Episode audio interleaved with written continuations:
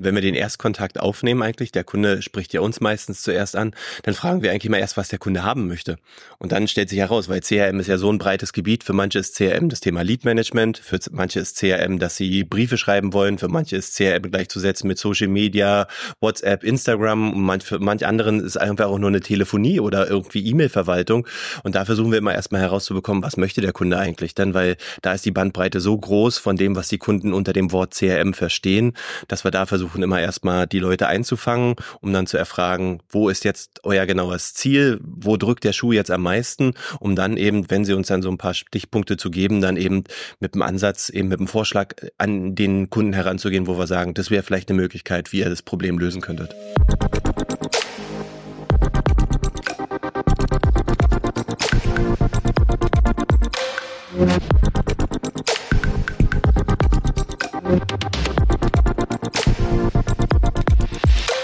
Mein Name ist Derek Finke und ich bin happy, dass du auch diese Woche wieder dabei bist bei Autokontext Podcast. Diese Woche gibt's eine Folge, die eine Interviewfolge ist. Und ich habe mir nicht etwa eingeladen, sondern Björn hat mich eingeladen. Ich bin also hingefahren zu Björn Keding und zwar nach Potsdam. Potsdam ist eine schöne Stadt. Von Potsdam gibt es unter anderem die Firma Pro4Net. Pro4Net ist eine IT-Company, die wiederum ein CRM-System entwickelt haben, das schon seit vielen Jahren im Automobilbereich im Einsatz ist, in der Automobilbranche im Einsatz ist. Und Björn Keding ist Gründer und Geschäftsführer dieser Company. Und Björn und ich haben uns hingesetzt und mal ein bisschen darüber gesprochen, mit welcher Philosophie man eigentlich CRM-System einsetzt, warum man sowas vielleicht macht, äh, welche Logik dahinter steckt, wie man damit umgeht, welche, man, welche Ideen man zwischendurch so haben kann, um so ein CRM-System am Ende eben auch zu betreiben, Ideen da reinzustecken, Kampagnen zu starten und und und, welche Möglichkeiten es auch so gibt. Und das Ganze gar nicht mal so sehr bezogen nur auf sein Produkt Catch, ja, auf das Produkt Catch CRM, sondern eigentlich generell auf das Thema CRM. So kannst also auch du was mitnehmen, wenn du jetzt sagst, Mensch, ich bin vielleicht noch in einer Phase, wo ich noch mich gar nicht festlegen möchte auf ein System, dann ist das Interview vielleicht eine ganz gute Sache für dich. Denn wie gesagt, Björn und ich, wir haben beide von vornherein gesagt, Mensch, wir wollen hier gar nicht so die reine Produktwerbung in den Vordergrund stellen, sondern vielmehr nochmal ein paar Informationen mitgeben, die dir als Händler oder als Entscheider vielleicht im Handel auch ein paar Informationen mitgeben, die dir helfen zu entscheiden, passt ein CRM-System zu dem, was ich tue? Warum ist es vielleicht auch sinnvoll für mich? Und wie kann ich das eigentlich ganz gut einsetzen in meinem Tagesgeschäft? Was muss ich vielleicht auch aus Führungskräfte-Sicht dafür tun, damit sowas nachher sauber funktioniert und, und, und. Also Björn und ich haben uns ungefähr 50 Minuten miteinander unterhalten und dieses Gespräch kannst du dir jetzt in der Folge anhören. Ich würde mich freuen, wenn du Fragen hast, dich einfach an mich oder an Björn direkt zu wenden. Die ganzen Daten, die Kontaktdaten und sowas stehen hier in den Show Notes. Und ansonsten hoffe ich, dass dir der Inhalt gefällt. Gib mir gerne Feedback. Meine Kontaktdaten stehen auf meiner Webseite derekfinke.com. Und ansonsten, ja, wenn du Fragen hast überhaupt zum Thema Brückenbau aus der Strategierichtung in die Praxis im Autohaus, also die theoretischen Überbaue, die man so hat im Autohaus in die Praxis umzusetzen, dann bist du bei mir genau richtig. Melde dich bei mir. In dem Sinne, viel Spaß mit Björn und mir. Wenn wir den Erstkontakt aufnehmen eigentlich, der Kunde spricht ja uns meistens zuerst an, dann fragen wir eigentlich mal erst, was der Kunde haben möchte. Und dann stellt sich heraus, weil CRM ist ja so ein breites Gebiet, für manche ist CRM das Thema Lead Management, für manche ist CRM, dass sie Briefe schreiben wollen, für manche ist CRM gleichzusetzen mit Social Media, WhatsApp, Instagram und manch, für manch anderen ist einfach auch nur eine Telefonie oder irgendwie E-Mail-Verwaltung. Und da versuchen wir immer erstmal herauszubekommen, was möchte der Kunde eigentlich denn, weil da ist die Bandbreite so groß von dem, was die Kunden unter dem Wort CRM verstehen, dass wir da versuchen, versuchen immer erstmal die Leute einzufangen, um dann zu erfragen, wo ist jetzt euer genaues Ziel, wo drückt der Schuh jetzt am meisten, um dann eben, wenn sie uns dann so ein paar Stichpunkte zu geben, dann eben mit dem Ansatz, eben mit dem Vorschlag an den Kunden heranzugehen, wo wir sagen, das wäre vielleicht eine Möglichkeit, wie ihr das Problem lösen könntet. Also so eine Art Einstiegsszenario finden erstmal, ne, wo man sagt, wo drückt der Schuh am meisten und wo können wir vielleicht erstmal mit vielleicht dem geringsten Aufwand die größte, den größten Nutzen erzielen irgendwo und äh, mal sehen, was dann später noch dazukommt. Ne? So, so, so scheibchenweises Vorgehen. Oder? Weil, ja, genau, weil eigentlich gemeinsam haben sie alle etwas. Sie haben alle ein Dealer-Management-System im Einsatz, wo ihre Kunden und ihre Fahrzeug- und Rechnungsdaten drin sind. Alle haben ein System, wo die Verkäufer in irgendeiner Form jetzt schon mitarbeiten.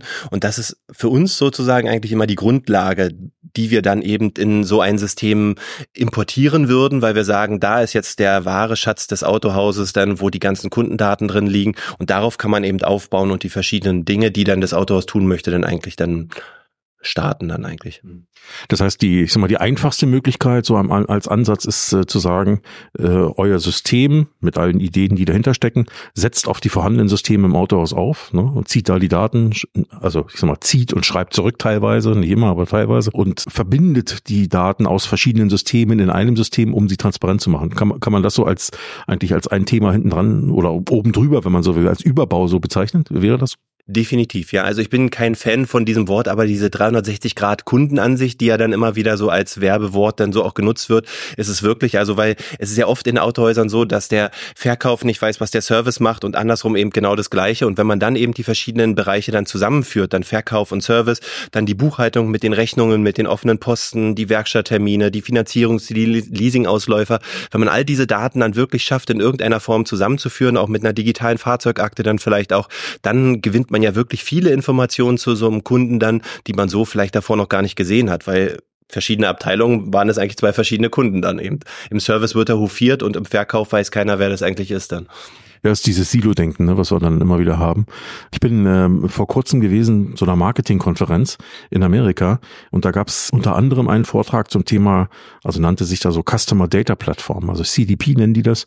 Auf Deutsch gesagt eigentlich eine Plattform, die über die der Händler die Hoheit hat, der Datenbank, ja, eine Datenbank, über die der Händler die Hoheit hat, also kein dritter Anbieter, die auf Deutsch gesagt alle wie ist im Prinzip wie eine Mittelwehr, ne, die alle möglichen Systeme anzapft und Daten für den Kunden Finke oder Mustermann aus allen Systemen zieht und da erstmal ablegt und auf dieser Datenbank setzen dann sozusagen andere Systeme wie zum Beispiel ein CRM auf. Ist das ein Thema, was er hier auch schon manchmal erlebt oder gibt es das eigentlich in dem Sinne in Deutschland so noch nicht? Also wir kennen es nicht. Dann wären wir eher diese ähm, äh, CDP-Plattform dann sozusagen dann eigentlich, weil wir die Daten sammeln, weil das ist natürlich auch mit ziemlich viel Arbeit in den vergangenen Jahren eben verbunden gewesen, um diese ganzen Systeme eben andocken zu können, weil die haben ja doch alle ihre Eigenheiten, die haben ihre Besonderheiten und dementsprechend muss man da auch schauen, wie man das hinbekommt. Und meistens sind wir diejenigen, die dann teilweise auch anderen dann beispielsweise, wenn es um eine Telefonie-Integration geht, die dann so eine Datenbank-View mit den wichtigsten Kundendaten zur Verfügung stellt, damit man eben bei eingehenden Telefonaten auch sieht, wer dort jetzt anruft. Und das können wir dann vom Prinzip immer miteinander verwalten. Wenn wir nochmal abheben, ein Stück weit äh, so, bevor es wirklich losgeht mit so einem CRM, ne? wie ist das so aus eurer Sicht auch? Braucht man, ich meine, du hast ja immer die Frage, oder, oder nicht, vielleicht du nicht, aber ich krieg's immer wieder mal so, dass mir kleinere Häuser sagen, ja, ja, sowas ist ja nur was für die großen Händler, die sich da jemand leisten können, auf Deutsch gesagt, der sich da hinsetzt und das Ganze bedient oder so. Wie kann unter Umständen vielleicht auch ein, in Anführungsstrichen, durchschnittliches Autohaus, was eben nicht riesengroß ist mit eigener Marketingabteilung, auch von sowas profitieren, von so einer Systematik? Geht das oder, oder ist das äh, ja völlig fern der Realität? Also gehen tut's auf jeden Fall. Wir sehen sowas immer wieder auch bei den kleinen Händlern, die ganz, ganz tolle Dinge dort eben auch mit so einem System dann eben lösen, weil die eben einen eigenen Antrieb haben, ein bestimmtes Problem lösen zu wollen, im Idealfall das auch zu automatisieren und dann funktioniert sowas auch. Also das, was du jetzt gerade gesagt hast, eben ist ein gutes Beispiel, wenn wir beim Autohaus vor Ort sind und eine Schulung machen wollen, dann sagen die Mitarbeiter, nee, ich habe jetzt, um ein ganz simples Beispiel zu nehmen, wir zeigen euch jetzt, wie ihr euer Inspektionsanschreiben automatisieren könnt, damit ihr jeden Monat das automatisch aus dem System generieren könnt. Dann sagen die, nee, wir haben dafür keine Zeit. Wir brauchen nur einmal jetzt vier, fünf, sechs Stunden zusammensetzen und dann kriegen wir das hin nee, das habe ich keine Zeit dafür jetzt. Ja, wie macht ihr es denn? Na, ich setze mich jeden Monat zwei Stunden hin und mache das dann. Ach so, also zwölf mal zwei, also 24 Stunden, die Zeit haben sie, aber die sechs Stunden jetzt hier nicht. Und dann kommt manchmal die Einsicht, okay, wir gucken uns das mal an. Man muss ja nicht immer mit dem großen Ganzen anfangen. Manchmal sind es ja wirklich die kleinen Dinge. Und da muss man halt überlegen, wo liegt der Fokus? Möchte ich jetzt erstmal die Datenqualität erhöhen? Da sagen natürlich die kleinen Betriebe, brauchen wir nicht. Bei uns ist es eigentlich immer gut. Aber so eine ganz kleinen Dinge, dass man einfach mal äh, spontan irgendwelche Aktionen starten kann, um mal eine Mail zu versenden, um mal einen Brief zu versenden. Also wenn es jetzt über HU-Inspektionsanschreiben vielleicht auch mal hinaus ausgeht, das sind ja solche Dinge, wenn man die automatisiert, dann können solche Dinge jeden Monat automatisch aus so einem System generiert werden dann. Und da kann man schon sehr viel Zeit sparen und speziell auch für kleine Autohäuser, die ja sagen, wir haben eigentlich keine Zeit dafür, für die ist ja sowas ideal, wenn die sowas automatisieren können und sich selbst darum gar nicht mehr kümmern müssen dann. Ja, das ist irgendwie nachvollziehbar, ne? so ein bisschen auch prozessgetriebenes Denken einzuführen und äh, äh, ja bestimmte Logiken ja, wieder in Kraft zu setzen, die man vielleicht irgendwie gedanklich außer Kraft gesetzt hat. Das kann ich schon nachvollziehen. Wenn ich jetzt als Händler sage, okay, ähm, CRM, ich erkenne irgendwo den Sinn der der ganzen Sache und würde das auch gern umsetzen. Ähm, ihr, ihr habt ja wahrscheinlich ähm, so als Anbieter wahrscheinlich auch so eine Art Onboarding-Prozess, wo man sagt, naja, ein paar Voraussetzungen sind schon zu schaffen ähm, oder abzuchecken in irgendeiner Form, bevor man tatsächlich damit loslegen kann. Ähm, wie muss ich mir sowas vorstellen? Was, was, was äh, wird da mal vielleicht, also wenn der Händler sagt, ich habe da Bock drauf, ich will das machen, ähm, was klopft man so ab als Anbieter, um tatsächlich dann auch als äh, den Händler in die Lage zu versetzen, mit seinem System, was er dann hat, in irgendeiner Form auch ordentlich arbeiten zu können? Also da komme ich wieder zum Anfang zurück. Die Frage ist dann wieder, wo mö möchte der Händler eigentlich starten? Alle gleich haben ja letztendlich, dass wir die Daten aus dem Autohaus übernehmen. Da gibt es so einen Fragenkatalog, welche Quellsysteme alle angebunden werden müssen. Dann haben wir so ein Datenset, wo eben die Daten vom Autohaus dann eben dann in dieser Datenbank dann eben abgelegt sind. Und dann kommt es darauf an, und das ist dann jetzt auch schon wieder prozessgetrieben, wer mit diesem System arbeiten soll. Wenn man jetzt beispielsweise sagt, wir wollen damit unsere Marketingaktion starten, unsere E-Mails zu versenden, dann gibt es im Autohaus vielleicht nur eins, zwei Mitarbeiter, die dort geschult werden müssen, die dafür verantwortlich sind. Wenn wir sagen, wir wollen darüber unser Reklamationsmanagement dann eben abwickeln, dann sind vielleicht ein paar mehr Leute damit involviert. Und wenn dann beispielsweise gesagt wird, wir wollen auch unseren Verkauf im Bereich des Lead-Managements damit arbeiten lassen, dann müssen natürlich auch die Verkäufer geschult werden, dann müssen die Verkaufsleiter geschult werden.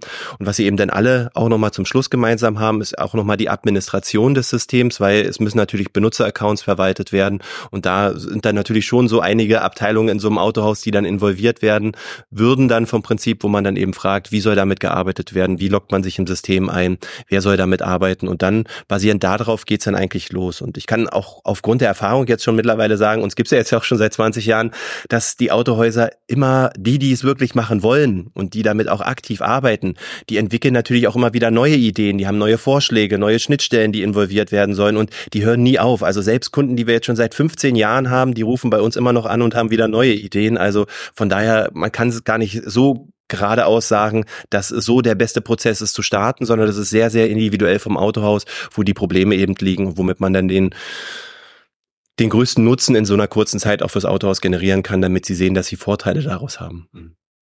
Ja, ich könnte mir vorstellen, dass für den einen oder anderen es jetzt erst nach Riesenarbeit klingt, ne? aber ich glaube, so wie du es schon sagst, ne? also man muss ja auch nicht gleich mit der Maximallösung beginnen, man kann ja auch erstmal Schritt für Schritt anfangen, was wahrscheinlich sowieso mal irgendwie der bessere Weg ist, ähm, in vielerlei Hinsicht, denn ähm, sonst endet es oft in Überforderung irgendwo, nicht nur sich selbst, sondern auch seiner gesamten Organisation gegenüber, denn ähm, so mit Gewalt, äh, weiß ich nicht, so mit Gewalt so eine gesamte, ganze, ein ganzes Unternehmen von heute auf morgen zu, zu, zu transformieren, ist, glaube ich, ein schwieriger Akt. Also kann mir eigentlich nicht vorstellen, wie sowas funktionieren soll, weil irgendwie fühlen sich die Leute da nicht abgeholt und ähm, der Schaden ist wahrscheinlich größer als der Nutzen, den du anrichten könntest. Ne?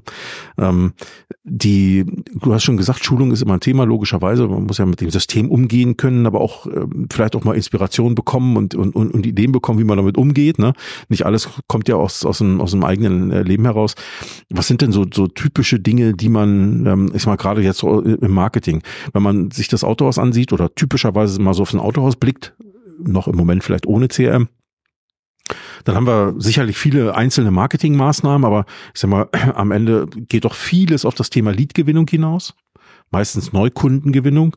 Wohin wir aber hier beim CRM wollen, ist ja eigentlich eher so das Thema Bestandskundenbetreuung, Bestandskunden, ich will nicht sagen Verwaltung, ist der falsche Begriff, aber auch Marketing mit Bestandskunden zu machen. Ne? Ähm, vielleicht mal ganz platt die Frage in den Raum gestellt, warum soll ich eigentlich lieber das machen, als, als äh, immer wieder den gewohnten Prozess der Neukundengewinnung einzuleiten? Man kann es eigentlich monetär relativ einfach beziffern. Wenn ich externe Leads beziehe, dann muss ich dafür auch immer Geld bezahlen. Die kommen jetzt nicht kostenlos irgendwie ins Autohaus, es sei denn, ich mache das irgendwie in einer Form über meine Webseite, dass ich über Landingpages da irgendwelche Leads generieren kann. Ansonsten aber, ich glaube, es ist überall so, ähm, Bestandskunden zu reaktivieren ist wesentlich günstiger als Neukunden zu gewinnen. Und da ist ja das größte Potenzial im Autohaus, weil die zigtausenden von Datensätzen, die in den Dealer-Management-Systemen rumschwirren, die kann man ja versuchen zu irgendwie zu reaktivieren.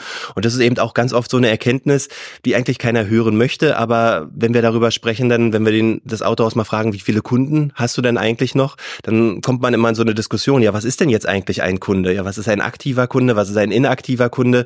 Seit wie vielen Jahren ist der Kunde vielleicht nicht mehr im Autohaus gewesen? Gewesen, dass ich dann manchmal was die meisten Leute sich dann nicht eingestehen wollen, dass sie vielleicht doch nicht ihre 50.000 Kundendatensätze haben, sondern dass es eigentlich nur noch 20.000 aktive Kunden vielleicht sind. Aber das ist dann eben so eine Erkenntnis, mit der man dann einfach leben sollte, weil die 20.000 kann man natürlich dann wesentlich besser dann, wenn man Marketingaktionen macht, dann auch kontaktieren, als wenn man sich so einfach vorstellt, 30.000 Briefe rauszuschicken, wo die Leute überhaupt gar kein Interesse mehr oder das Fahrzeug nicht haben, verstorben sind, gar nicht mehr ähm, irgendwie an der Adresse dann auch auffindbar sind oder sowas. Und das sind natürlich so eine Prozesse, da muss man halt schauen, dann was ist das Ziel davon? Viele grollen sich davor immer vor diesem Thema dann eben Datenmanagement, also was sind meine aktiven Kunden, wie gut ist die Datenqualität dann eigentlich? Eigentlich auch. Aber wenn man dieses Thema wirklich dann mal ernsthaft angeht und sich das auch anschaut dann, was ich dort eigentlich für einen Datenwust habe dann. Also es gibt ja immer diesen Spruch so Shit in, Shit out. Also nur das, was ins System eingegeben wird, kann auch rauskommen. Weil was nützt es mir, wenn an der Dispo der Nachname oder die Telefonnummer oder die E-Mail-Adresse nicht richtig gepflegt wird, dann kann ich da auch kein Marketing machen. Und da setzt es eben so ein gesamtheitliches Verständnis im Autohaus eben auch voraus, wie wichtig dieses Thema strategisch dann eben auch ist, dass die Leute dahinter sitzen und dann dementsprechend auch das ganze Autohaus mitzieht, weil das kann kein Prozess sein, der von der Marketingabteilung losgestoßen wird, sondern da gehören ja ganz, ganz viele dazu, bis zu dem Serviceberater, der den Neukunden ja aufnimmt, der dann ins Autohaus kommt dann oder die Telefonnummer aktualisiert oder die Datenschutzerklärung aktualisiert, die ja eklatant wichtig ist dafür, um Marketing mit den Kunden machen zu können. Und da müssen dann irgendwie alle an einem Strang ziehen, damit es dann auch wirklich ähm, professionell dann auch danach funktionieren kann dann. Ja, ich, wenn du so sagst, ne, das äh, klingt ja alles logisch und nachvollziehbar, aber ich glaube, jedem ist irgendwie bewusst, was das auch im Alltag so bedeutet und äh, an, an, ja, an Konsequenzen, aber eben doch an, an einer Art von Disziplin, ne, Prozessdisziplin will ich es noch nicht mal nennen, auch wenn das dazugehört, aber ähm, auch Disziplin wirklich darauf zu achten, regelmäßig darauf zu achten, ähm, das ist, glaube ich, eine große Herausforderung, weil ich, das ist ja meistens so in der Digitalisierung, sage ich ja auch immer, weil der Technik, das ist das Einfachste, was, was äh, an dem, in dem ganzen Konstrukt Digitalisierung ist eigentlich die Technik. Ähm, der größte Baustein ist eigentlich die Menschen, die damit arbeiten, äh, auf den Weg zu bringen, dass man da mit dem auch konsequent und richtig arbeitet. Das ist wahrscheinlich eine Erfahrung, die ihr auch macht, oder? Definitiv. Und da hängt es dann eben wieder am Autohaus, dass von der Führung her dann wirklich auch eingestellt wird, dass das gewünscht ist. Also wir haben bei manchen Autohäusern, da gab es dann so eine ähm, Aushänge in DIN A4-Format, dann sechs richtige für die Kundenanlage, wo aufgeschrieben wurde, was wichtig ist, wenn ein Kunde angelegt wird. Und im einfachsten Fall, wenn man jetzt sagt, man hat so einen Riesenberg von zigtausenden von Datensätzen vor sich und man schafft die nicht alle auf einmal zu durchforsten, was jetzt richtig ist und was nicht. Man muss es ja auch nicht sofort machen. Man soll ja nur einen Plan haben. Und wenn man sich jetzt im einfachsten Fall einfach nur vorstellt, jeder Kunde muss ja im Idealfall alle zwei Jahre zum TÜV, zur Inspektion dann ins Autohaus kommen, dann hat man eigentlich nach zwei Jahren den gesamten Kundenbestand einmal durchgemodelt. Und dann weiß man, alle, die in diesen zwei Jahren eigentlich nicht da waren, die kommen dann potenziell wahrscheinlich eher nicht. Die kann man dann nochmal separat angehen. Aber wenn man das wirklich als konsequentes Projekt dann eben ansieht und diese Kunden dann auch konsequent abarbeitet, dann würde man eigentlich nach zwei Jahren scheibchenweise dieses Projekt auch in irgendeiner Form schon mal das erste dann schon mal abgearbeitet haben. Dann. Das ähm, höre ich dann auch richtig raus oder vielleicht korrigiere mich dann, ähm, dass ihr, ähm, ich sag mal, eher so auf, aus, aus eurer Philosophie heraus dann noch sagt, naja, wenn das so mehr oder weniger die Realität ist mit diesem Zwei-Jahres-Turnus, ne, ähm, dass die aktiven Kunden eher die sind, die man in diesem 24-Monats-Zeitraum betrachtet äh, und alles, was länger, nicht länger als oder was länger als 24 Monate nicht mehr im Autohaus war, sind dann eher die inaktiven Kunden oder ist das äh, eine Annahme, die von jetzt falsch ist äh, und da eigentlich ganz andere Gesetze gelten? Das entscheidet ja jedes Autohaus für sich selbst. Es muss ja nicht alle zwei Jahre kommen. Man kann ja auch dann alle drei Jahre oder alle vier Jahre dann vielleicht, wenn man mal woanders gewesen ist oder mal was ausgesetzt hat. Aber eigentlich so, wenn man jetzt wirklich guckt, was sind denn jetzt unsere aktiven Kunden? Weil eine Frage, die wir oft gestellt bekommen, wenn ihr jetzt die Daten aus den Systemen übernehmt, könnt ihr denn auch sagen, ob der Kunde das Fahrzeug noch fährt? Wisst ihr das denn? Sagen wir auch, woher sollen wir das wissen? Das ist ja in keinem System gepflegt. Jetzt, ob der äh, Björn Kedig jetzt dieses Fahrzeug noch fährt, das muss ja irgendwo von irgendjemandem eingepflegt werden. Und dementsprechend kann man natürlich nur Annahmen treffen, dass man sagt, wenn ein Fahrzeug jetzt beispielsweise, also wirklich das Fahrzeug, nicht der Kunde, wenn das Fahrzeug jetzt seit 15 Jahren nicht mehr im Service gewesen ist, das mit einer ziemlich hohen Wahrscheinlichkeit dann eben nicht mehr dem Kunden gehört oder der Kunde mit diesem Fahrzeug irgendwo anders hingegangen ist dann ja. Gut, ist auch wieder eine Frage der Datenpflege, hast du schon angemerkt. Ähm, je nachdem, wie ich als Autohaus einen Prozess aufsetze, um mit meinen Kunden, auch in, mit meinen Kunden, die bei mir mal ein Auto gekauft haben oder mal im Service waren, wenn sich, wenn sie vielleicht zugezogen sind oder äh, mir zugefallen sind als, als, als Autohaus, ähm, irgendwie im Kontakt zu bleiben. Ähm, wenn ich das nicht tue, also ich, ich machen wir es nicht so, ich habe jetzt in den letzten was gar nicht, sechs Jahren oder so zwei Autos gekauft. Ähm, und da war es eigentlich der klassische Fall, wie es nicht laufen sollte. Auto gekauft und danach nie wieder was von den Autohäusern gehört. Ähm, und nach zweieinhalb Jahren jeweils, das war einmal eine Finanzierung drei Jahre lang und einmal ein Leasingvertrag drei Jahre lang, ähm, schrieb mich dann die jeweils die Captive an, also einmal die finanzierende Bank und einmal die, die finanzierende Leasinggesellschaft. Ja, Mensch, Sie wissen ja, läuft ja demnächst Ihr Vertrag aus in sechs Monaten. Gehen Sie doch mal wieder zu Ihrem Händler, weil der hat garantiert tolle Angebote. Also so jetzt mal durch die Blume formuliert. Ähm, aber die Händler haben sich bei mir nicht gemeldet, weder in dem gesamten Zeitraum noch dann auch bezogen auf dieses Schreiben hin. Ähm, und äh, ich meine, so funktioniert Kundenbeziehung ja nicht. Ne? Und ich glaube, Ziel eines CRMs ist ja genau, genau das zu vermeiden oder zu verhindern und über diesen Zeitraum ja irgendwie laufende Kommunikation mit dem Kunden noch herzustellen, um in Beziehung zu bleiben. Also den Kunden nicht nur als Datensatz zu betrachten, sondern auch irgendwie als Individuum. Wenn deine Zielgruppe Menschen aus Autohäusern sind, also zum Beispiel Geschäftsführer, Inhaber, Verkaufsleiter, Serviceleiter oder auch Personalleiter, dann ist der Autokontext Podcast ein ziemlich cooles Werbemedium, denn du triffst hier auf Menschen, die etwas verändern wollen, die sich für Digitales, für Prozessoptimierung und für die Weiterentwicklung ihrer Mitarbeiter interessieren. Und wenn du diese Menschen erreichen möchtest, zum Beispiel weil du ein spannendes Produkt hast oder eine interessante Dienstleistung bekannt machen möchtest, dann kannst du hier im Autokontext Podcast Werbung machen. Ich biete dir dafür ein Interview an, mit dem du dich und dein Angebot vorstellen kannst. Zusätzlich produzieren wir einen individuellen Werbespot, der dann in drei weiteren Episoden für dich ausgestrahlt wird. So erreichst du deine Zielgruppen punktgenau und ohne Gießkanneneffekt, was ja wichtig ist. Das Ganze dann einfach über mehrere Episoden. Insgesamt ja vier Episoden. Und das alles im Vergleich zu manch anderen Medien jedenfalls zu einem sehr günstigen Preis. Wenn du darüber mehr wissen willst, dann melde dich einfach bei mir. Das geht per E-Mail unter hallo at finkefinke.de, also nochmal hallo at finkefinke.de oder auch per LinkedIn über eine Seitennachricht. Ich würde mich jedenfalls freuen, mit dir ein cooles Projekt zu initiieren was sind da so typischerweise für Maßnahmen, die man so über so ein CRM dann einfach laufen lässt oder ein, einarbeitet oder ein, einstellt, äh, um zum Beispiel jetzt über so einen Zeitraum von drei Jahren so einen Kunden in Beziehung zu halten? Was, was sind das so typischerweise?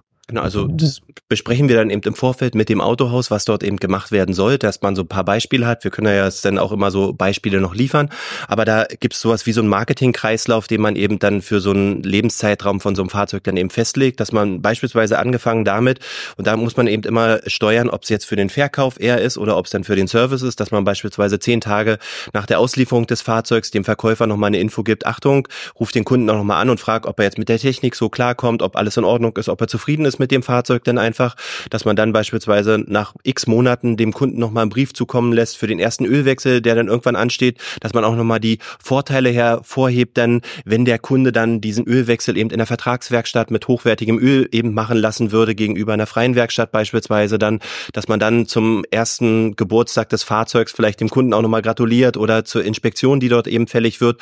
Und da ist es dann eben so vom Autohaus dann abhängig, wie viele Kontakte sie denn auch wollen. Manche sagen, wir wollen gar nicht, dass wir den Kunden mehr als zweimal oder dreimal pro Jahr kontaktieren, weil das ist dann einfach zu viel. Manche fordern es eben auch ein, dass der Verkäufer dann eben mehrmals anrufen soll, dass er vielleicht dem Kunden auch sogar zum Geburtstag gratuliert. Manche machen das per Brief oder per E-Mail dann diese Gratulationsanschreiben dann auch. Das ist also eine Sache, die dann eben abgestimmt wird und wir bieten dem Kunden dann eben die Möglichkeit an, das zu automatisieren oder in Form von Leads, das was wir ja auch bevor besprochen haben, dann eben den Verkäufer zur Verfügung zu stellen. Und genau das, was du eben gesagt hast, Leasing und Finanzierungsauslauf ist eben auch so ein Knackpunkt vom Prinzip, wo wir sagen, dadurch, dass man die Daten ja von der Bank bekommt und die auch in so ein System dann wieder einspielen kann, weiß ich ja ganz genau, wer in 18, 6, 12 Monaten eigentlich fällig ist. Und wenn ich sowas jetzt aktiv nutze, weil ich jetzt beispielsweise gerade eine große Flotte dazu gekauft habe und schon Fahrzeuge früher ablösen möchte oder irgendwelche Anschlussangebote habe, dann kann ich diese Informationen ja wieder miteinander verknüpfen, um aktiv auf den Kunden zuzugehen. Und im Idealfall, wenn es dann wirklich der Prozess ganz, ganz sauber ist, kann ich sogar noch nachvollziehen, welche laufenden Leasing- oder Finanzierungsangebote habe ich denn die jetzt in zwölf Monaten auslaufen, wo der Verkäufer noch keinen Kontakt und wo der Verkäufer auch noch kein Angebot gemacht hat, um dann ganz gezielt mit den Verkäufern ins Gespräch zu gehen und zu fragen, was dort los ist. Aber das hängt natürlich auch wieder vom Autohaus ab, ob Leasing, Finanzierung jetzt so einen hohen Stand, äh, Standwert dort hat denn oder ob man sagt, ja, es läuft so nebenbei, ist jetzt nicht so wichtig für uns dann. Ja, es, auf der einen Seite ist schon faszinierend, was man eigentlich alles machen könnte. Und ich sag mal, viele von den Dingen, die du gerade erwähnt hast, ähm, klingen in meinen Ohren jetzt nicht nach, oh, da muss ich ja Millionen investieren, äh, sondern oftmals sind es ja die kleinen Dinge. Ich meine, du kannst ja heute vieles elektronisch regeln, also über E-Mail zum Beispiel oder vielleicht eine Autohaus-App, wenn man sowas hat. Ne? Auch die kann man ja anbinden. Ich vermute mal, auch eine Autohaus-App könnte über euer System angesteuert werden. Ist ja auch in Anführungsstrichen nur digital. Ne? Ähm, also wo man irgendwelche Bits und Bytes hin und her, hin und her schickt. Ähm, und äh, ich glaube, der Gehirnschmalz steckt weniger in der Technik, sondern eher darin, welche Ideen man hat, um den Kunden bei Laune zu halten. Ähm, und äh, kann man da sagen, dass das, äh, ich sag mal, du hast jetzt so einige Beispiele genannt, ne? Ist, ist das wirklich sehr verschieden von Autohaus zu Autohaus oder ist das schon sehr ähnlich, die Art und Weise, die Ideen, die da immer wieder reinkommen in dieser, in, in dieser Art der Betreuung? Also sie sind schon sehr ähnlich, die Ideen, aber die Intensität ist halt eine und die Frequenz ist halt eine andere. Wie intensiv sowas gemacht wird, also Standard ist es eigentlich dann dieses HU, AU anschreiben, wenn es nicht über irgendwelche Herstellersysteme auch schon gemacht wird. Deswegen ganz oft eben auch diese Anschreiben, wenn irgendwelche kleinen Veranstaltungen Veranstaltungen sind, die dort eben darüber Modelleinführungen, die dann eben nicht über irgendwelche Herstellersysteme vielleicht gemacht werden, weil man dann ein kleines Spezialevent hat oder so. Und das wird dann doch schon darüber gemacht. Aber da, wo sich dann doch schon wieder die Spreu vom Weizen trennt, und das ist ein Thema, äh, was uns sehr am Herzen liegt, ist eigentlich immer die Nachverfolgung davon. Weil wenn man jetzt mal selbst in so ein Autohaus reinhört und jetzt, jetzt haben wir dieses HU-Inspektionsanschreiben-Thema jetzt schon des Öfteren aufgegriffen, dann ist es doch so, wenn man da mal dann in so eine Runde reinfragt von zehn Autohausgeschäftsführern, wer denn diese Anschreiben macht, macht, dann werden alle zehn sagen, ja, natürlich machen wir sowas.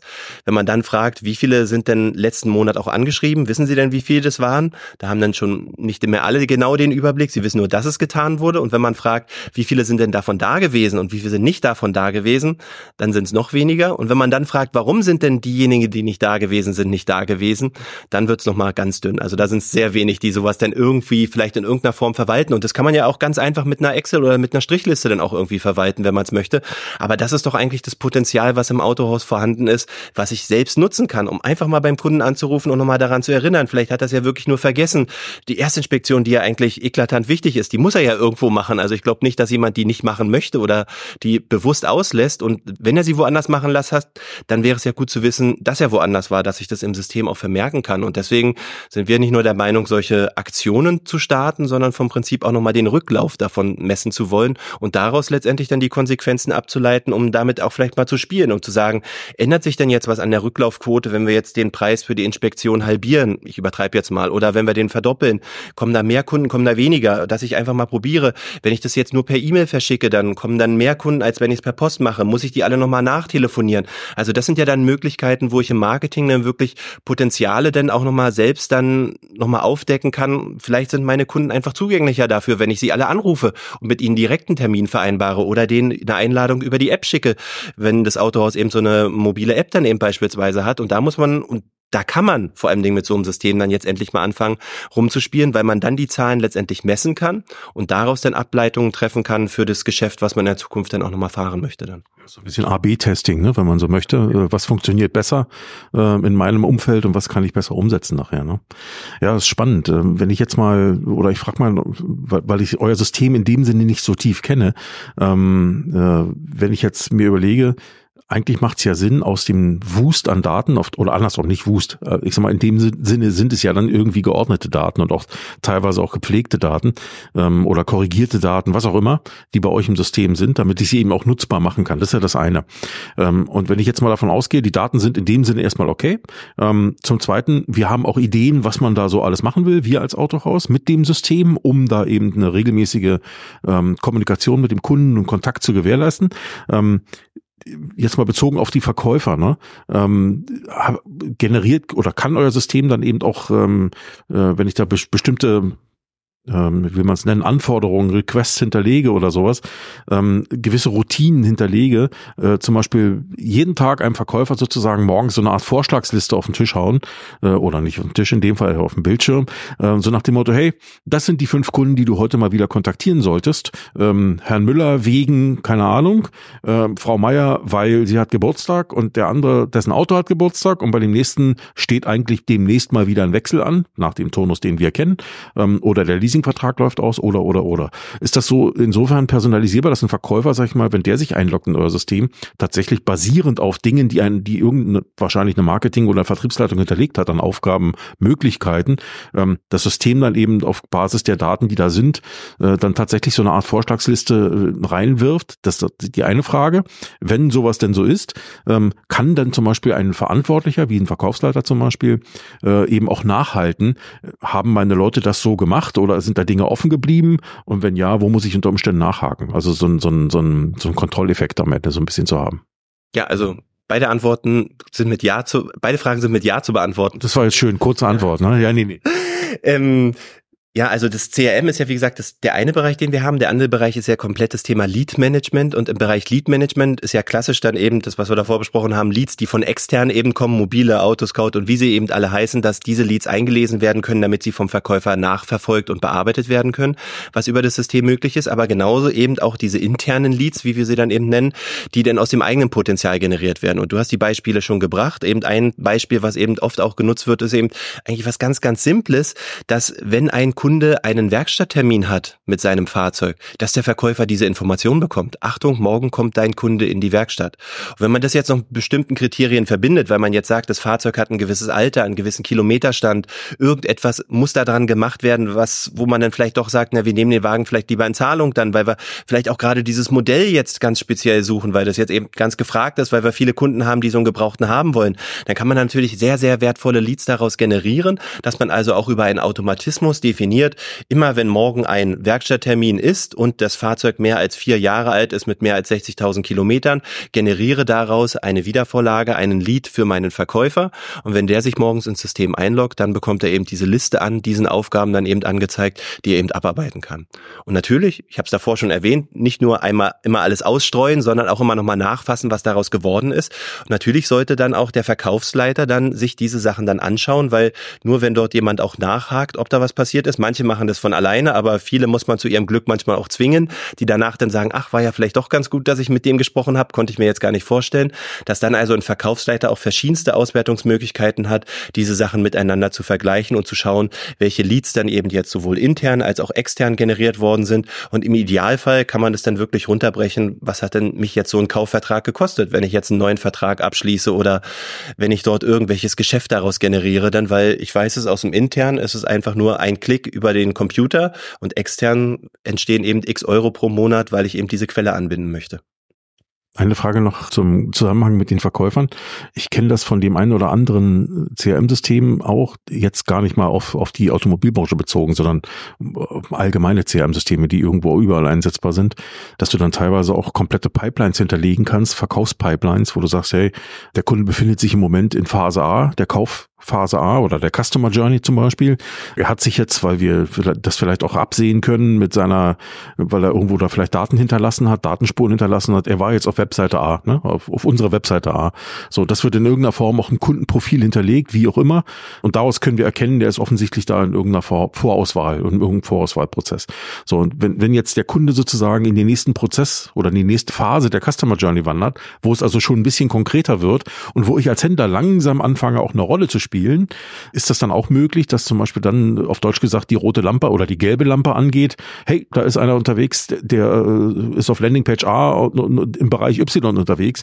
Was für uns, weil wir es vielleicht mal so definiert haben, wenn jemand sich an der Stelle in dem Bereich befindet, dann definieren wir das als heiße Kaufphase oder als hohes Interesse oder so. Ähm, dass man dann schon auf Kunden zugehen kann, kann man, habt ihr solche Art von Datenverknüpfungen auch im System, die es für einen Verkäufer auf Basis eines gewissen, natürlich sind Routinen Routinen hinterlegt, aber die werden ja bedient von einem gewissen Automatismus am Ende, die ihm auf Deutsch gesagt dann auch, auch so über den Weg Leads, Leads liefern. Oder es sind auch systemtechnisch, äh, weil wir auch oftmals über Schnittstellen arbeiten müssen, ist es heutzutage immer noch so, dass wir eigentlich darauf angewiesen sind, dass fertige Leads zum Beispiel aus Börsen oder Systemen kommen müssen. Oder kann man auch schon solche Signale sozusagen auf Webseiten äh, umwandeln im CRM, äh, die ein Verkäufer dann vielleicht aktiv nachverfolgt? Also ja, man kann sowas tun, weil letztendlich bei uns hinter jedem Lied eine Kampagne steht. Also wir wissen, über welche Quelle, über welchen Kanal, über welche Art ist dieser Lied bei uns eingegangen und darüber kann man dem Verkäufer schon signalisieren, alle Lieds sind ja irgendwie gleich wichtig, aber wie wichtig jetzt tatsächlich dieser Lied dann fürs Autohaus auch sein könnte dann. Und da wird er natürlich auch sehen dann, also wir sehen es daran, also wenn man jetzt beispielsweise bei manchen Autohäusern, wenn sie starten, dann bieten sie ihren Verkäufern an, dass sie aus einer Liste sich die Leads selbst herausnehmen dürfen, also so ein Lead-Picking und da passiert dann auch aus diesem Pool dieses Cherry-Picking. Also man pickt sich dann diese Rosinen oder die Kirschen dann eben heraus dann, um die besten Leads dann eben zu bekommen, dass dann angefangen wird, das zu anonymisieren, zu reglementieren, dass man nur noch x Leads pro Stunde nehmen darf, wenn man die kontaktiert hat. Also das merken die Verkäufer schon sehr, sehr schnell, was gute Leads sind und was nicht gute Leads sind. Und dementsprechend ähm, würde das auch im Lead dann direkt auch schon signalisiert werden. Und ich denke mal, speziell auch wenn es um diese internen Leads geht, die aus dem Autohaus dann eben kommen, die werden ganz, ganz stark unterschätzt. Aber ich glaube, da verstehen die Verkäufer dann eben auch, wenn sie dann darüber ein paar Geschäfte abgeschlossen haben, dass es eben doch ganz wertvolle Leads eigentlich sind, die man nochmal nutzen sollte, um mit dem Kunden in Kontakt zu treten dann, ja. Ja, spannend. Vielleicht nochmal einen, einen Schritt zurück zu dem Thema. Du hast es vorhin schon mal irgendwo zwischendurch erwähnt, dass zum Beispiel ein Thema äh, der Kontaktpflege mit dem Kunden auch ist, dieses jährliche oder zweijährliche TÜV-Anschreiben. Ne? Äh, ob jetzt per Brief oder E-Mail sei dahingestellt. Ähm, und dass du das als Autohaus ja auf der einen Seite selber machen kannst, zum Beispiel über ein CRM-System, aber dass es eben auch ähm, einige Hersteller gibt, die das ja über ihre eigenen Systeme tun und auf Deutsch gesagt, das ja dann schon wieder in einer anderen Systemwelt stattfinden lassen. Ähm, ist es auch so, dass mal aus diesen Herstellersystemen, auf die ich normalerweise ja keinen Zugriff habe, sondern sie erstmal nur sehen kann, dass dann trotzdem diese Daten auch mit in euer CRM fließen? Oder bin ich da noch irgendwo davon abgeschnitten und ähm, habe dann zwar meine schöne heile Welt hier, aber da draußen findet noch eine zweite Welt statt, die ich auch noch irgendwo im, im Blick haben muss? Also pauschal kann man darauf jetzt keine Antwort geben, weil wir haben zwar zu vielen Herstellern auch mal eine Schnittstelle, aber meistens ist es halt doch so, dass diese Systeme in sich geschlossen sind und der Hersteller davon natürlich nichts preisgeben möchte. Aber die meisten Systeme bieten halt doch immer irgendwie eine Möglichkeit an, dort auch Daten nochmal zu exportieren oder sich die Daten anzuschauen, an wen diese Briefe dann tatsächlich verschickt werden sollen. Und wenn man sich diese Listen dann nimmt, um sie zu exportieren, dann besteht natürlich auch die Möglichkeit, solche Listen wieder in so ein CRM-System zurück zu importieren, dann über die Kundennummer über, oder über die Fahrgestellnummer dann auch mit dem bestehenden Datensatz zu verknüpfen. Weil natürlich ist es, wenn man nur mit einer Marke zusammenarbeitet, könnte man sagen, okay, ich verlasse mich darauf, aber heutzutage, wo es ja dann doch viele Mehrmarkenhändler gibt und auch Kunden teilweise unter den Marken dann wechseln, dann ist es ja nicht gut, wenn jetzt der Datensatz von Derek Finke dann in drei verschiedenen Herstellersystemen ist, aber ich in meinem CRM-System eigentlich nicht weiß, wann der kontaktiert worden ist. Und von daher ist es natürlich immer das Ziel, wenn ich dort etwas über jemand anderen mache, und das könnte ja beispielsweise auch nur eine externe Marketingagentur sein, dann würde ich dort auch diese Excel-Liste, die dort dann eben an die Kunden verschickt wird, dann eben auch wieder im System dokumentieren, dass ich also genau weiß, wer welchen Brief bekommen hat. Und dann dokumentiere ich es einfach nur mit einer Notiz, dann kann ich dieses Dokument an sich zwar vielleicht nicht öffnen, aber ich weiß zumindest, dass der Kunde eben ein Glückwunschschreiben bekommen hat, ein Einladungsschreiben bekommen hat, dass dann auch im Autohaus dann wieder kompetent geantwortet werden kann, wenn der Kunde anruft, sich beschwert, Dankeschön sagt oder einfach nur eine Rückfrage zu diesem Anschreiben hat, weil das macht es ja dann eben aus, dass man dann auch im Autohaus kompetent darauf reagieren kann, wenn man mit dem Kunden schon in Kontakt tritt dann. Das ist ein gutes Stichwort, das Thema Mehrmarkenhandel. Ich glaube, wir, wir sehen es ja schon, also Händler, ihr seid selbst auch stark im VW-Umfeld tätig, ihr kommt ja ursprünglich mal so ein bisschen aus der Ecke, äh, das Ganze mal mit aufgebaut haben, zu haben im, im, im Zuge von VW-Händlern, aber ihr seid ja inzwischen noch deutlich weiter unterwegs. Aber ich kenne es eben auch sehr stark aus der VW-Ecke, wo es früher ja eigentlich mehr oder weniger immer so war, dass man entweder oder dass man fast immer nur Volkswagen-Konzernmarken hatte, wenn man denn mit mehr Marken auch äh, diese Marken meint.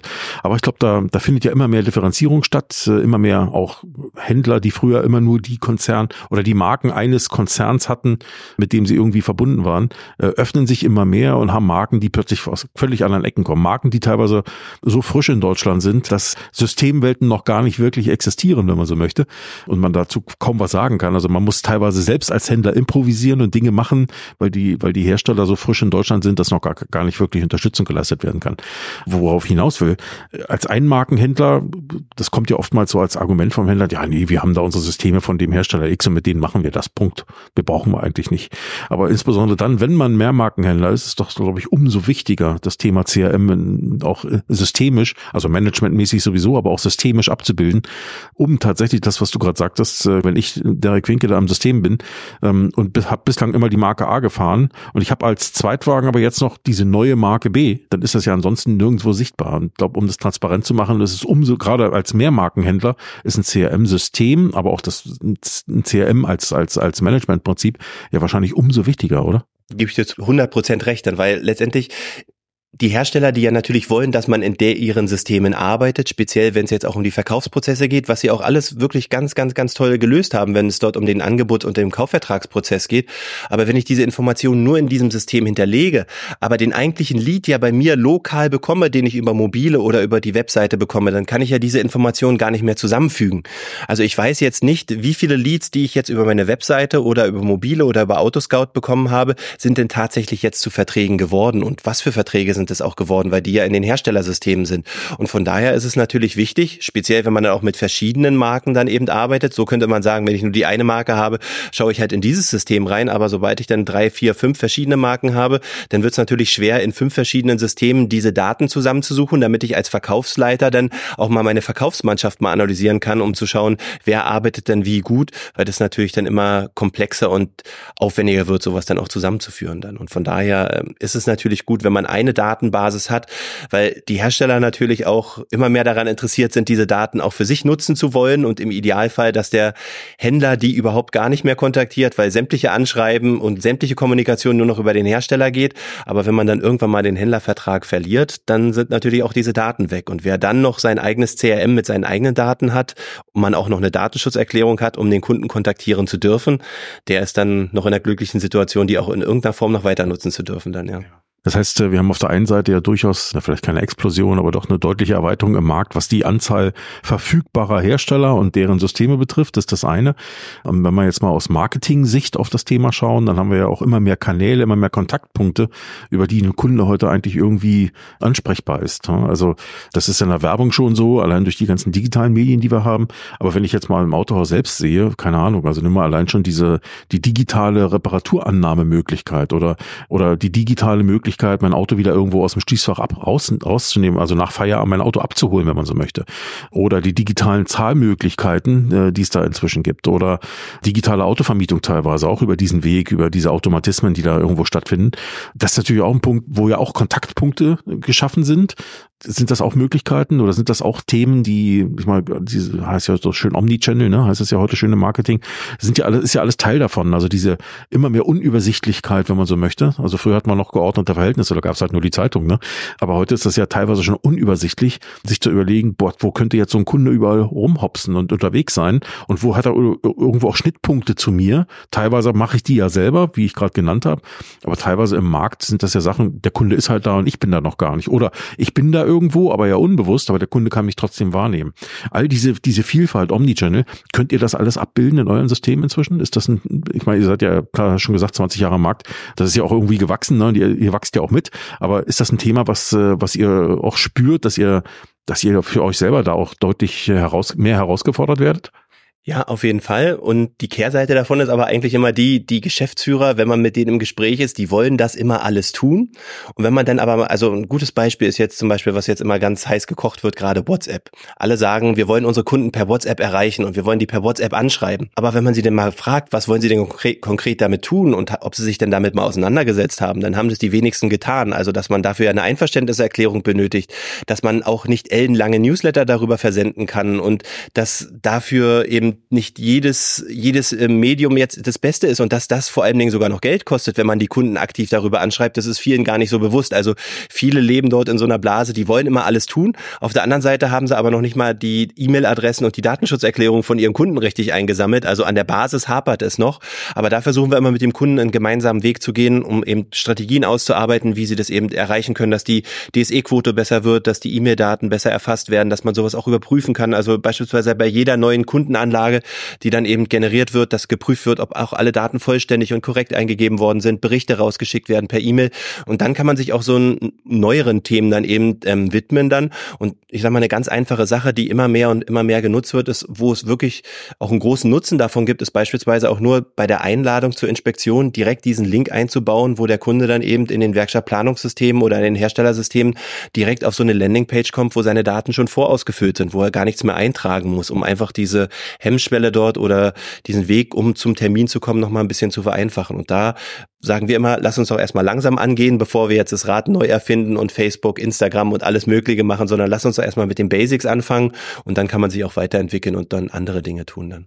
Und die, die die Basics auf Deutsch gesagt schon gefixt haben, wie wir mal so schön gesagt haben, fixte Basics, die jetzt tatsächlich sagen, habe ich alles schon, ich will aber diesen neuen Schritt gehen, können, könntet ihr das? Ja, auf jeden Fall. Und das machen wir auch mit dem Kunden zusammen. Das ändert sich natürlich permanent, da kommen ja immer wieder neue Funktionalitäten, neue Möglichkeiten dazu. Also beispielsweise WhatsApp, ich weiß nicht ganz genau, seit ein oder zwei Jahren erlauben die das erst, dass man beispielsweise über ähm, aktiv aus dem Autohaus hinaus an den Kunden auch Nachrichten schicken kann. Also da ist ja auch ein großer Wandel mit dabei und da gibt's immer mehr Möglichkeiten bis dahin zu Call-Tracking-Nummern, Nummern, die dann auf die, äh, Webseiten hinterlegt werden, um eben anhand von Durchwahlen dann beispielsweise die Kunden auch direkt zu identifizieren, an was sie dann jetzt Interesse haben. Also da gibt's viele Möglichkeiten, aber es benötigt halt immer jemanden im Autohaus, der das auch versteht und der es nicht nur tut, um es zu tun, sondern daraus auch seine Konsequenzen ableitet und auch seine Rückschlüsse dann eben zieht dann immer. Call-Tracking-Nummern und so, das kenne ich auch alles aus eigenem Erleben. Ähm, ist schon eine aufwendige Sache. Ich meine, wenn es einmal läuft, läuft's, ne? das ist klar. Muss aber auch erstmal gemacht werden. Und du hast recht. Also äh, verstehen ist das eine, aber dann eben das Ganze auch leben. Das, was dann dahinter noch hängt an, an Möglichkeiten und an Prozessen, das muss ja auch organisiert sein. Und ich glaube, da das ist vielen auch nicht bewusst, dass du einen Menschen, ich, ich nehme jetzt mal einen Verkäufer, einen Autoverkäufer, der da im Autohaus sitzt, also sein, sein, sein, sein Büro da hat oder seinen Platz hat und dort eigentlich im Regelfall ja gewöhnt ist und auch wahrscheinlich dafür ja auch da ist, Kunden, die vor Ort ins Autohaus kommen, bedienen soll. So, und jetzt helfen wir ihm noch über, er soll damit noch arbeiten und er soll sich darum noch kümmern und er soll auch achten, dass die, die Leads da kommen und bla bla bla.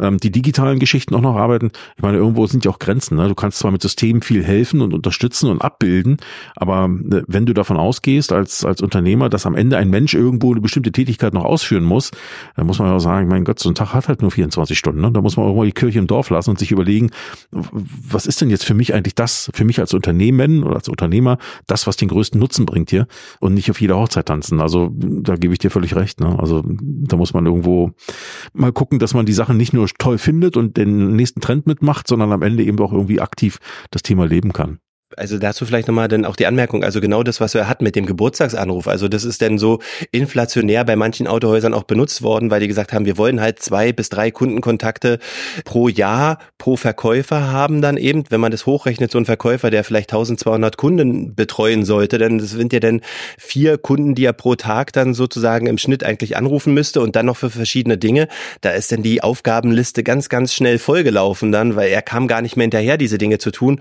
Und es fällt natürlich auch jemandem schwer, einen Kunden aktiv anzurufen, wenn man keinen richtigen Anlass hat, warum man den Kunden anruft. Um jetzt zum Geburtstag zu gratulieren, ja, das ist das eine, aber zu sagen, dein Auto ist jetzt ein Jahr alt, ich wollte mal Happy Birthday sagen, ist natürlich auch schwer. Und wenn man natürlich einen Mehrwert bieten kann, weil man sagt, ich kann dein Fahrzeug in Zahlung nehmen, der Leasingvertrag läuft aus, ich habe eine tolle Anschlussfinanzierung oder irgendwas anderes, dann fällt es natürlich auch jemandem einfacher, einen Kunden zu kontaktieren. Und da muss man eben ganz vorsichtig damit umgehen, wie lasse ich jetzt meine Verkäufer mit diesem Datenpool, den ich jetzt habe, arbeiten und was macht Sinn und was macht keinen Sinn. Dann.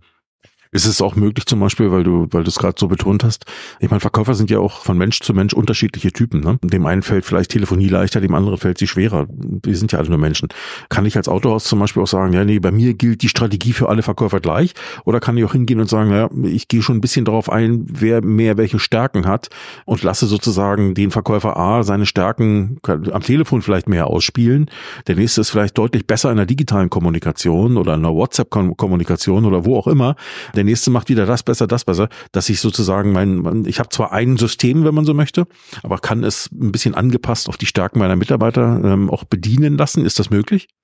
Ja, das ist möglich und man kann es vielleicht am einfachen Beispiel machen, wenn man jetzt verschiedene Abteilungen im Autohaus, eine Neuwagenabteilung, eine Gebrauchtwagenabteilung, dann für verschiedene Marken, da besteht eben auch die Möglichkeit, dass man dort eine Trennung vornimmt, bis dahin, dass man wirklich dann auf Kanäle runterbricht, genauso wie du es gesagt hast, diejenigen, die per WhatsApp reinkommen, wo ja eine aktive Kommunikation per WhatsApp dann auch stattfindet, das ist nicht jedermanns Sache, dann auch so schnell zu reagieren, weil WhatsApp ist ja die Erwartungshaltung, dass ich sofort eine Antwort bekomme. Bei E-Mail sagt man ja, okay, eins, zwei Stunden gebe ich demjenigen Zeit, bis er mir antwortet und beim Brief ist es dann nochmal, nochmal mal ein bisschen mehr und da kann man schon genau steuern, dann eben über die Quellen und über die Kanäle, ähm, wer welche Anfragen bekommt und welche Leads zugeteilt bekommt, dass man darüber auch eine Separierung dann im Autohaus hinbekommt. Dann. Aber dazu gehört natürlich auch wieder ein Konzept. Dazu muss man seine Mannschaft gut kennen und dazu muss man wissen, wo der Einzelne seine Stärken hat, um dann eben auch diese Trennung vornehmen zu können. Dann ja. Jetzt haben wir, glaube viel so in dem Gespräch lief ja so in Richtung Autoverkauf mehr. Ähm, auch wenn wir gesagt haben, wir haben da noch TÜV und Service und so. Aber wenn ich mir so vorstelle, so ein Verkäufer sitzt, sitzt da in Anführungsstrichen jetzt mal sitzt da oder ist da im Autohaus, um tatsächlich zu kommunizieren mit Kunden, am Ende eben natürlich ein Produkt zu verkaufen. Wenn ich jetzt mal in den Bereich After Sales schaue, da hast du ja eigentlich nicht diesen Menschen, der praktisch die gleiche Aufgabe hat. Theoretisch vielleicht schon. So der Serviceberater soll natürlich auch irgendwie Service verkaufen, ne? Aber ich glaube, das äh, ist ja irgendwie nicht wirklich die Realität. Also ich glaube, die Realität ist ja eher, dass Serviceberater ganz stark mit Kunden an dem Problem arbeiten, was der Kunde da hat mit seinem Auto oder das Auto hat das Problem, der Kunde empfindet halt nur, empfindet so. Und die viel mehr in diesem Problemlösungsprozess drin stecken, als in einem klassischen Verkaufsprozess oder ähm, ich gratuliere jetzt mal meinem Servicekunden zum Geburtstag oder oder oder. Ich glaube, das ist ja alles, das findet ja nicht statt und ich glaube, das kann man in dem Sinne, würde ich jetzt mal pauschal behaupten, noch gar nicht so einfach erwarten. Das sind so Sachen, ich sag mal, wo, wo ihr im Service-Marketing eher so eure, vielleicht eure Stärken habt oder wo ihr sagt, äh, dafür kann man idealerweise nicht nur jetzt kampagnenseitig ein System einsetzen, also ich kann Service-Marketing-Kampagnen machen und da, da, dafür sorgen, dass Leute, vielleicht mehr Leute irgendwie in mein Autohaus kommen und jetzt irgendwie einen Servicetermin haben wollen, was auch immer das für ein Servicetermin ist. Aber kann jetzt zum Beispiel so ein Serviceberater, kriegt der auch unter Umständen irgendwie einen direkten Nutzen für sich und seine Tätigkeit aus einem CRM-System heraus?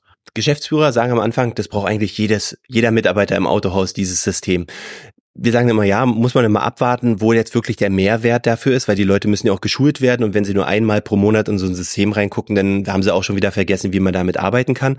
Aber so ein Mehrwert für den Service ist auf jeden Fall, wenn man es so nutzen würde, ein Kunde kommt ins Autohaus, dass ich einfach diese, was wir am Anfang gesagt hatten, diese 360-Grad-Ansicht habe, weil so hat der Serviceberater ja nur die Ansicht aus dem Service und er weiß gar nicht, was im Verkauf passiert ist, ob der jetzt gerade mit dem Verkäufer XYZ jetzt gerade in der finalen Verhandlung ist, ob er gerade eine Probefahrt gemacht hat, also dass er sich einfach diese Informationen anschauen kann. Und wir bieten zusätzlich dann eben auch nochmal so eine kumulierte Sicht eben auf die Bestandsfahrzeuge, Bestandskommunikation und auch auf die Bestandsrechnungen an. Also dass er sich einen sehr schnellen Überblick über die Rechnungen verschaffen kann. Und anhand dieser Informationen leiten wir dann auch so eine Klassifikation des Kunden ab. Also wir können so eine ABC-Analyse machen, wie wichtig der Kunde fürs Autohaus im Neuwagen, Gebrauchtwagen, Service oder im Teilekauf auch ist, dass ich damit also schon so einen kleinen Mehrwert, auch wenn alle Kunden gleich sind, aber manche sind vielleicht dann doch noch gleicher denn, dass also der Serviceberater das sehen kann. Und darüber hinaus, wo es dann öfters genutzt wird, ist dann eben in dem Bereich Reklamationsmanagement. Wenn also jemand mal unzufrieden gewesen ist, um es dann einfach nur zu erfassen, um es vielleicht auch weiterzugeben, um es dann einfach ISO-konform auch abzuarbeiten, als Vorgabe dann vom Prinzip auch dann, dass dort also dieser Prozess dann eben unterstützen von den Serviceberatern, wenn es dann gewünscht ist, dann eben auch noch mitgelebt werden könnte dann. Ja, ist spannend. Vielleicht mal, weil, weil, weil wir gerade beim Thema Kundendienstberater sind. Ich meine, Kundendienstberater sind ja die, die wirklich eher eine, eine ist ja eine reine Dienstleistungsfunktion, würde ich mal sagen, ja. Ähm, und wenn ich jetzt mal so in Richtung Hotels schaue, was ja auch im Regelfall eine reine Dienstleistung ist oftmals, da kenne ich das, äh, dass da in den CRM-Systemen äh, eben auch teilweise Möglichkeiten gibt, bestimmte Gewohnheiten der Gäste abzulegen. Ich weiß, dass das hier und da so mit Datenschutzsachen immer, ne, aber gehen wir mal davon aus, das ist alles äh, zulässig vom Idealfall. Der hat gern zwei Kissen oder der trinkt eher Kaffee als Tee oder irgend sowas, ne? Also Dinge, die es der Rezeption vielleicht ermöglichen, erstens das richtige Zimmer für den Kunden zu finden und zum Zweiten vielleicht den Kunden, wenn er dann kommt, auch auf, auf eine Art anzusprechen, wo der Kunde sich eher abgeholt fühlt. Also ihm wird nicht Kaffee oder Tee angeboten, sondern sowieso nur Kaffee, weil wir wissen, der trinkt nur Kaffee oder nur Espresso oder nur Cappuccino. Sind solche Arten von Informationen, ich meine, das könnte ja auch für den Kundendienstberater wichtig sein, äh, wenn der da plötzlich jemanden vor sich hat und sagt, hm, alles klar, der fährt nicht nur den Auto, das Auto X und hat nicht nur die Rechnungshistorie X, sondern hat unter Umständen bestimmte Präferenzen, weil der braucht immer einen Ersatzwagen Gebrauchtwagen oder der meckert immer rum oder der ist ständig kurz angebunden oder ist ein Schlüsselwerfer oder eben keiner. Ähm, sind so Informationen auch ablegbar in so einem System? Ablegbar sind sie, ja wird, in der Anfangsphase, in der ersten Euphoriewelle dann auch immer noch gemacht, dass angefangen wird einzutragen, speziell auch Kaffee, Tee, Cappuccino oder sowas, das eingepflegt wird, weil man ja sagt, das ist ja ideal, wenn der dann das nächste Mal kommt. Wir können das machen. Und natürlich sind die Kunden total begeistert, wenn man sich daran erinnern kann, dass der sein Cappuccino dann mit laktosefreier Milch oder was auch immer dann trinken möchte dann. Aber in der Konsequenz wird's dann tatsächlich nicht mehr unbedingt gelebt, weil das ist halt so ein Thema Kundenzufriedenheit, CRM, das ist ja eine Sache, die kann man ja nicht wirklich messen dann vom Prinzip. Und das, der monetäre monetäre Wert, der dahinter steckt, den kann man auch nicht wirklich messen. Das ist natürlich, dass der Kunde damit überhaupt nicht rechnet und dass er natürlich total glücklich ist und das natürlich auch im Freundeskreis erzählen wird, dass es sich ja noch erinnern wird. Das bekommen die im Autohaus nicht mit meistens und dann ist es eben wieder die Frage, wer pflegt sowas ein? Und wir hatten ein gutes Beispiel bei einem Autohaus, da wurde dann mal als Pflichtfeld wurde definiert, dass es Hobby ausgewählt werden muss dann.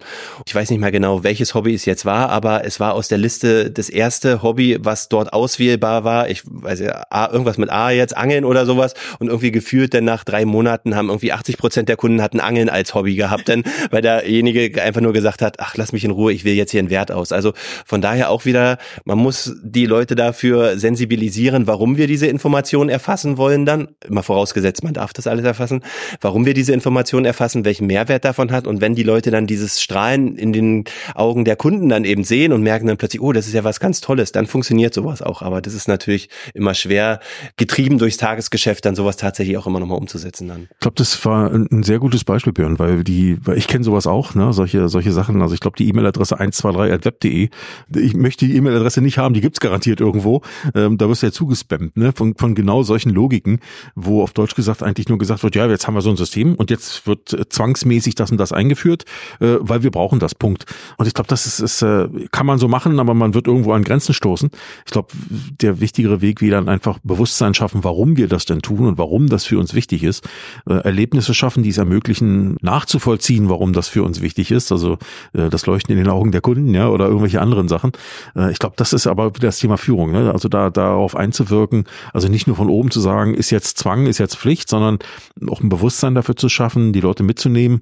Da seid ihr als Anbieter natürlich nur bedingt noch dabei, ne? weil ich, ich könnte das nur aus der Ferne beobachten und Tipps und Ratschläge und Hinweise geben, aber ihr könnt es ja nicht aktiv begleiten in dem Sinne. Da ist natürlich dann irgendwo auch die, die Führungsmannschaft eines Unternehmens, eines Autohauses gefragt. Ne? Äh, wie sind denn so eure Erfahrungen? Läuft es eher über, wir haben das angeordnet oder läuft es schon oder entwickelt sich immer mehr auch in die Richtung, nee, nee, wir haben verstanden, dass man da auch anders agieren muss? Am besten funktioniert es, wenn es einen Mitarbeiter im Unternehmen geht, der verstanden hat, warum es wichtig ist. Der steckt dann die anderen Leute automatisch damit an. Der hat dann irgendwelche Reports, der hat Auswertungen, der kriegt irgendwelche Excel-Tabellen automatisiert zugeschickt, wo dann so ein kleiner Neidfaktor bei anderen dann eben geschaffen wird, wo die sagen, oh, das will ich auch haben, wo die dann plötzlich anfangen, da zu kommunizieren. Aber es funktioniert natürlich auch über die Geschäftsführung, die sagt, äh, ich akzeptiere es jetzt nicht mehr. Ich, es gibt keine Provision mehr, wenn diese Dinge nicht gemacht werden. Wenn die Daten nicht, Qualität nicht stimmt, dann funktioniert sowas nicht mehr. Und über diese diesen Weg funktioniert es natürlich auch. Uns ist natürlich immer der andere Weg eigentlich lieber, wenn man es irgendwie über ein Verständnis schafft, dass die Leute verstehen, warum es wichtig ist, solche Dinge zu tun, dass sie es dann merken dann auch. Aber das ist dann auch wieder höchst unterschiedlich. Und wir können nur dafür, das, was wir beispielsweise als Plattform ja auch anbieten, ist ja, dass wir so versuchen, so Anwendertreffen zu machen, weil dass die Händler einfach untereinander dann eben miteinander reden dann, dass die eben mal erzählen, was sie gemacht haben und wo sie dann stolz darauf zurecht sein können, was sie dann eben gemacht haben und die anderen Autohäuser dabei sind und sagen, oh, das ist ja eine gute Idee, das könnte ich ja vielleicht auch mal machen dann. Und das ist eigentlich so ein Punkt dann, viele, viele haben gute Ideen und das funktioniert auch gut, aber sie merken vielleicht manchmal gar nicht, wie gut diese Idee ist, die sie eigentlich haben dann, ja das mit den Anwendertreffen, ich durfte ja auch schon mal dabei sein. Das fand ich toll, weil da steht eben keiner, der, der auf Deutsch gesagt, so wie ich manchmal vorne stehe oder wahrscheinlich auch du manchmal vorne stehst und erzählst, so sollte das der Idealfall, im Idealfall sein, sondern äh, da erzählt einer, wie er selber umgesetzt hat äh, und, äh, und steckt damit andere an. Und ich glaube, das ist in Summe wahrscheinlich der einfachere Weg oder der bessere Weg vielleicht sogar. Wenn jetzt jemand unserer Zuhörer hier sagt, Mensch, äh, alles interessant, seid ihr markentechnisch irgendwo arg eingeschränkt oder seid ihr mehr oder weniger breit aufgestellt, was das betrifft? Betrifft? Also wir sind da komplett offen. Uns ist es letztendlich egal, welche Marke dahinter steckt dann. Bei uns ist es eher immer aufs Dealer-Management-System bezogen, ob es dort dazu schon Schnittstellen gibt. Da haben wir aber über 20 Dealer-Management-Systeme schon angebunden. Also den größten Teil haben wir dort von schon der breit hier in Deutschland im Einsatz ist dann eben angebunden. Und deswegen ist es letztendlich egal, welche Marke dort dann hintersteckt. Wenn jemand sagt, Mensch, wie gehe ich da jetzt vor? Wie kann ich jetzt Kontakt aufnehmen? Am einfachsten wahrscheinlich irgendwie über eure Webseite, oder? Genau, ja, am besten über unsere Webseite, da ist ein Kontaktformular oder einfach bei uns anrufen, eine E-Mail schreiben oder sowas. Wir melden uns dann zurück dann auch und dann kriegt man das auf jeden Fall auch nochmal hin dann, ja. Super, Björn, vielen Dank. Ich danke auch fürs Gespräch. Wenn du dein Autohaus oder dein Team in Sachen Digitalisierung auf das nächste Level bringen möchtest, dann kannst du bei mir Workshops buchen. Je nach Themenumfang oder Methodik oder auch Vorkenntnissen. Der Teilnehmer dauern die so zwischen einem oder zwei Tagen. Die Teilnehmer erhalten da viele, viele Erkenntnisse und Einblicke, um digital im Autohaus, im Unternehmen noch voranzukommen. Für ganz wenige Kunden kann ich auch eine Begleitung anbieten, um das Unternehmen, den Unternehmer oder auch die Führungskräfte ganz aktiv bei der Weiterentwicklung zu unterstützen. Das geht dann über sechs oder zwölf Monate und ist eine Mischung aus virtuellen und Vor-Ort-Treffen. Wenn dich das interessiert, dann melde dich doch einfach bei mir. Das geht per E-Mail unter hallo@finkefinke.de, also nochmal hallo@finkefinke.de oder auch über LinkedIn. Da findest du in meinem Profil auch einen Buchungskalender. Ich würde mich jedenfalls freuen. Den einen oder anderen Slot dafür habe ich noch.